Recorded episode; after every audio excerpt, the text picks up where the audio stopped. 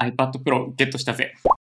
こんにちは、ジョニーです。iPad Pro ついにゲットしました。ついにっていうか、まあ昨日発売日だったんで、発売日通りにゲットしたっていうだけなんですけど、実はね、予約をしたんですよ。予約開始から1時間ぐらい経った時に、予約開始してるよって思って、慌てて予約をしたところ、発送予定日が5月27日ってなってて、あ、やっちまったかって思って、まあ泣く泣くね、5月27日を待ってました。5月20日ぐらいから、まあ一部の YouTuber さんとかから先行レビュー、届いてました。指を加えながら見てたんですけど、21日を迎えて、Apple Store の店頭在庫を見たら、普通に店頭在庫あるじゃんっていうことで、27日を待たずに、僕はね、Apple の Apple Store 渋谷店に行って iPad Pro 購入してきました。じゃじゃん。これね、うん、ついに2年ぶりぐらいの iPad かな。第3世代の iPad Pro を使って以来の iPad ですね。だから、あの、宙を浮くようなキーボードとか、第2世代の Apple Pencil とかは一切使ったことがありません。第3世代の iPad Pro はもう1回ね、売却しちゃって、15インチの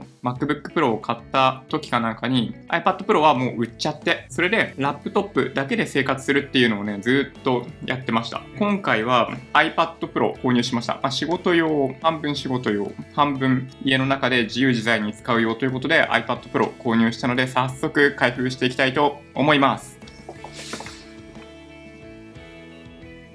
じゃんでかい。12.9インチ。今回購入したのは12.9インチモデルですね。XDR ディスプレイ搭載。どれだけすごいのかね、正直言ってよくわかんないですよ。見たことないからね。なんでかっていうと。だけど、あの、Mac Pro の XDR ディスプレイがうん十万っていう価格になっていることを考えれば、やっぱそれはそれは綺麗なディスプレイなんじゃないのっていうことで、かなり期待してます。購入したモデルは 128GB 12.9インチ iPad Pro 第5世代 Wi-Fi モデルです。つまり何かっていうと、いっちゃん安いやつ。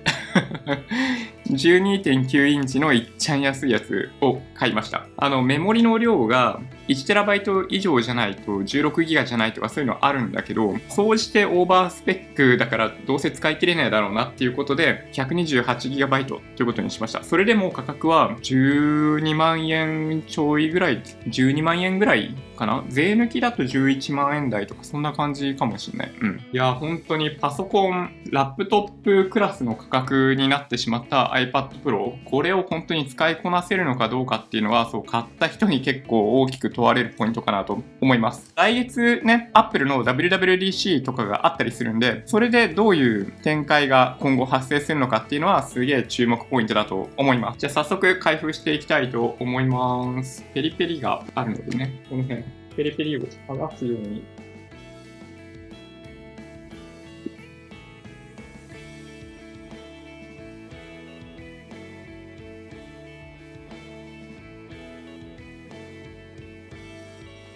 はい。何の変哲もない iPad を開封していきたいと思います。よっ。よいしょ。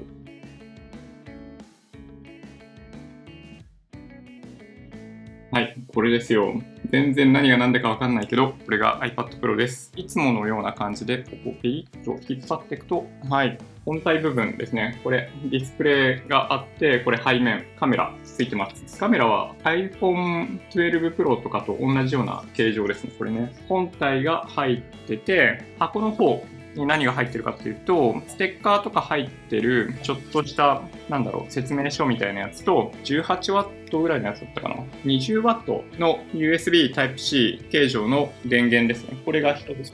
もう一つは、この USB Type-C のケーブル。これがね、何に対応してるケーブルなのかは、ちょっと正直言ってよくわかんない。うん。本体の Apple に搭載されている、そう、コネクターももちろんね、今回 USB Type-C になってます。ちょっと開けていきます。ほいちょ。いやー、フルツル。部屋の中がどうなってんのこれ見えちゃうレベル。はい。いやー、すごい綺麗。第3世代の MacBook Pro ってまだこういうデザインじゃなかったんだよね。前回からこういうデザインに変わってて、第5世代ではそれを基本的には踏襲、0.5ミリだけ厚さが増してるらしいんだけど、その XDR ディスプレイの関係で。それ以外は基本的にはデザインは一緒。以前は僕は11インチモデル使ってたんで、やっぱね、12.9インチとか、まあ13インチ、ラップトップと同じなんですけど、大体ね、考え方的には僕の中で。いや、やっぱね、でかいでかいといえばでかいかな。ちなみにね、これ13インチの MacBook Pro。これちょっと前のモデルなんだけど、キーボードペチャペチャなやつ。これに対しての大きさがこんな感じ。ちょっとなんか色の感じも違うけどね。こうやって重ねてみると、あ、こんな感じかな。この横がラップトップの方が長いけど、この縦は、ま、ほぼ同じっていうか iPad の方がちょっと大きいかな。こうやって見ると。これね、ちょっとだけ iPad の方が大きい気がします。バックがね、13インチのラップトップがギリ、MacBook Pro がギリだったりとかすると、うん、ちょっと危ないかもしれない。ピントが合わない。まあいいか。サイズ感はそんな感じですね。で、これが13インチの MacBook Pro のモニターになってて、MacBook Pro のモニターに対して iPad Pro のモニター、ほぼ同じですね。ちょっとちっちゃい感じみたいなんだけど、まあ、ほぼ同じですね、これね。うん。大きさ的には。そういう意味でいくとね、あの、重さもやっぱそれなりで 700g 超えしてるはずだから、そう、まあ、ラップトップですよ。質的に、まあ、ラップド、ラップトップだと言った方がいいと思う。うん。というわけで、電源入れていきます。はい。なんかね、 Apple のモデルって大体多少充電されて、電源繋がないとつかないってことないから、ちょっと今ね、大丈夫かなって一瞬思ったけど、これでとりあえずセットアップですね。まあ、セットアップはね、ちょっとなかなか見せられないところも多かったりするんで、省略していきたいと思います。はい。セットアップ、まあ、日本語でいいか。地域、日本。とりあえず日本で。ちょっとシンガポール行く予定だったりするんで、設定はね、追って変更しないといけないっていうのは分かってるんだけど、とりあえず日本で設定していきます。クイックスタートガイド、手動で設定、優先するキーボード、日本語、カスタマイズしたい。うん。優先する言語は日本語で OK。ローマ字は、まあいいか。日本語ローマ字日本語ローマ字普通のね、US キーボードが欲しいんだよね。あ、優先する言語に英語が入ってないとダメなのか。違うな。そんなことないか。まあいいか。ちょっと後で設定しよう。キーボード、音声入力、Wi-Fi。Wi-Fi はこれ iPhone で許可できるかな。えー、Wi-Fi。Wi-Fi のパスワード入力して、あ、つながった。で、次へ。iPad のアクティベートには数分かかることがあります。データとプライバシー、続ける。Face ID、続ける。Face ID の設定やっていきます。設定開始。1回目、スキャン完了しました。続ける。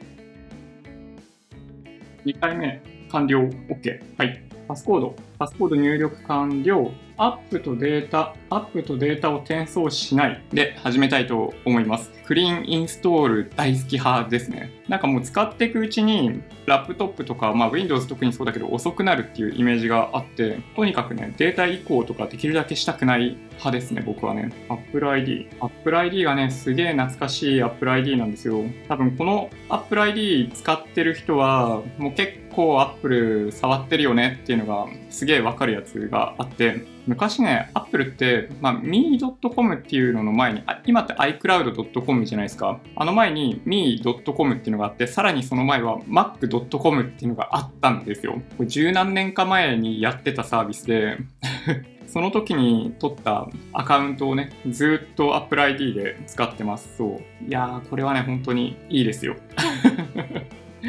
iCloud のパスワード、Apple ID のパスワード入力しました。認証コード、Apple ID、Apple ID 確認コードを入力したから、これで OK かな。はい。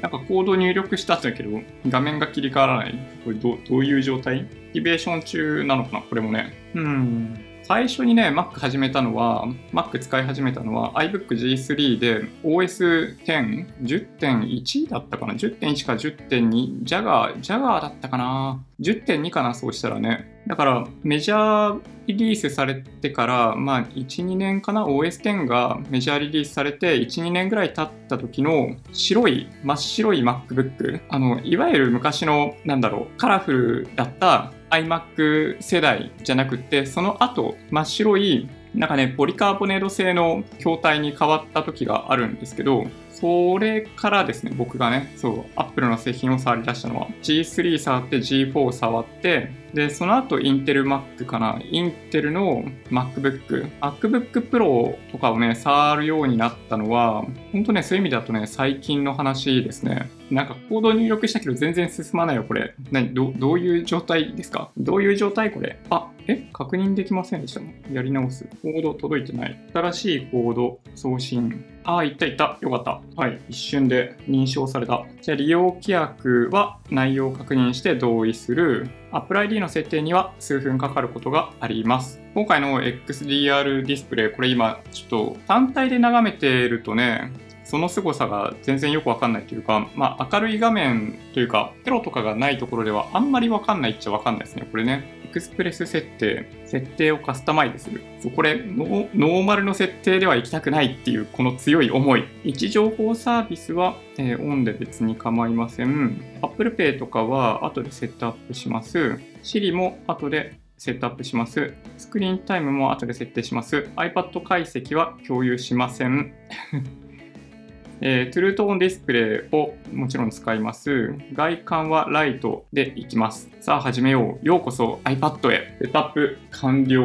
いやー、懐かしい。久しぶりの iPad Pro の画面ですね。いやー、どうしようかな。いきなり設定のところに、あー、さっき設定しなかったやつを設定してくれって言ってんのか。なんかね、 Apple Store で購入するときに仕事で使うんだよって話をしたら、なんかね、法人向けのサービスとかもやってたりするから、メールアドレス教えてくれって言われたんだよね。そう。1日以内ぐらいに連絡するよって言われたんだけど、来てんのかな？来てないね。特に来てない気がする。まあいいか。というわけで、ついにセットアップ完了しました。早速なんだけど、とりあえずね、Apple TV 使って、Apple TV 使って、その XDR ディスプレイが本当に綺麗なのかみたいなのをね、ちょっと見ていきたいと思います。とね、マナーモードに変更する。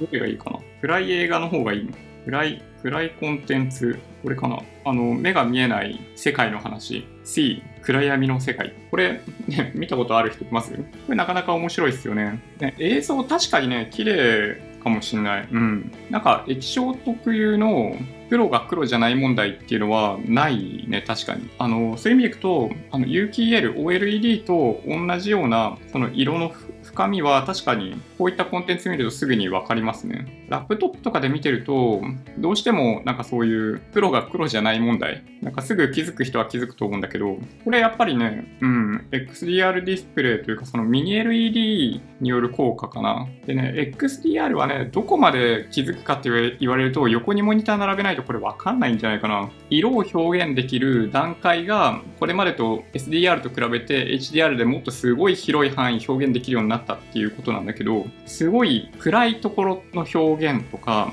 すごい明るいところ、白いところとかの表現っていうところを見比べたらわかるかもしれないけど、映画のコンテンツとかって大体その SDR でも見せたいところはちゃんと見せられるように調整されてるじゃないですか。だから、まあね、あんまりはっきりとはわかんないかもしれないですね。そういう意味でいくとね。うん。でもね、僕よく思うんだけど、技術っていうのは、その人が本当にそれを使いたいと思って感じるものじゃなくって、世界がいつの間にか変わって利用できるようになってるものだと僕は思いますね。いやー、ちょっとなんかね、久しぶりすぎて iPad Pro の使い方がわからん。